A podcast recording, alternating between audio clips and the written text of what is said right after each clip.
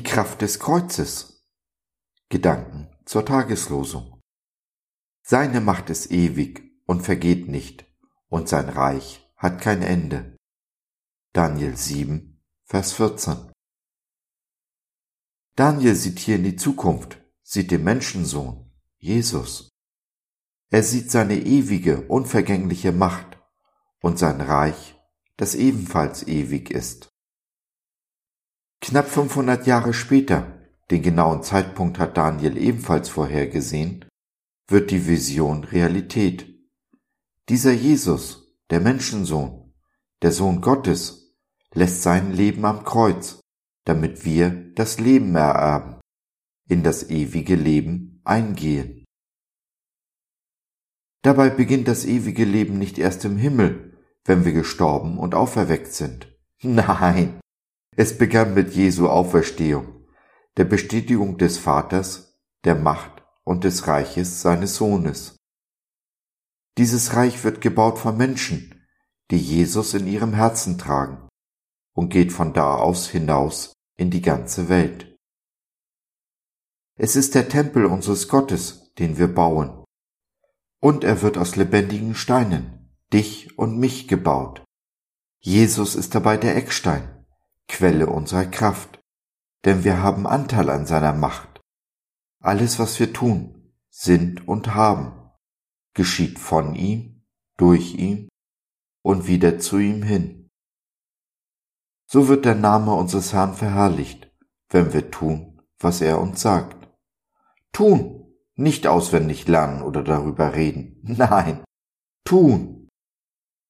Und Jesus hat uns nur ein einziges Gebot mit auf den Weg gegeben. Liebt einander, wie er uns geliebt hat. Das heißt, ich liebe nicht mich selbst, sondern meinen Nächsten, meinen Bruder, meine Schwester, mehr als mich selbst, auch dann, wenn es mich das Leben kostet.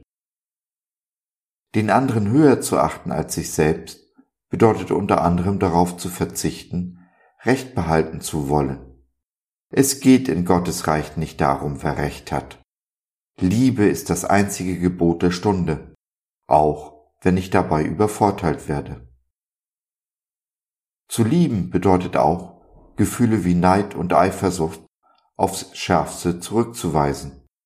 Ganz im Gegenteil, es bedeutet meinen Geschwistern von Herzen ihren Segen zu gönnen. Ja, für ihren Segen zu beten.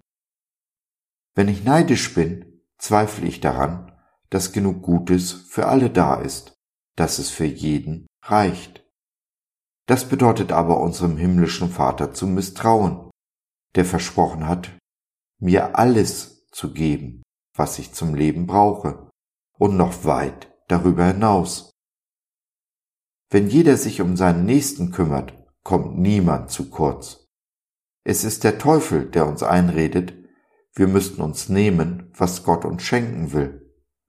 Es geht aber immer nur entweder das eine oder andere.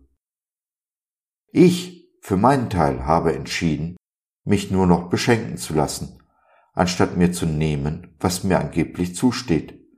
Denn mein Erfahrungswert ist, dass Gottes Geschenke immer größer sind als die, die ich mir selbst mache dass Gottes Liebe immer dann durch mich hindurchfließt, wenn ich mich verstänke, anstatt nach allem zu greifen, was ich haben will, möglichst jetzt und sofort. Probier es aus. Gemeinschaft ist ein gegenseitiges Nehmen und Geben. Keiner, der nur nimmt, keiner, der nur gibt. Wenn du diese Gemeinschaft erleben willst, laden wir dich herzlich ein in unsere kleine Online-Gemeinde Jesus at Home. Sei dabei, wir freuen uns auf dich.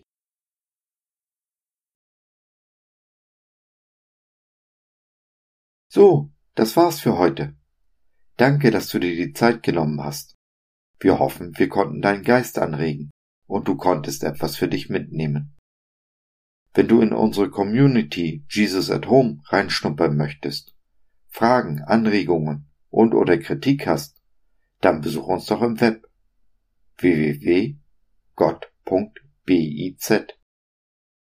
Hier findest du nicht nur Gemeinschaft, Menschen, die den Glauben leben und mit dir teilen wollen, sondern auch viel Interessantes rund um den Glauben.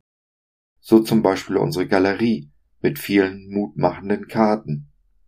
Wenn dir die eine oder andere gefällt, schicken wir sie dir gerne zu. Kostenfrei natürlich. Also, schau rein, lass von dir hören. Wir würden uns sehr freuen. Bis dahin, alles Liebe. Dein Josef.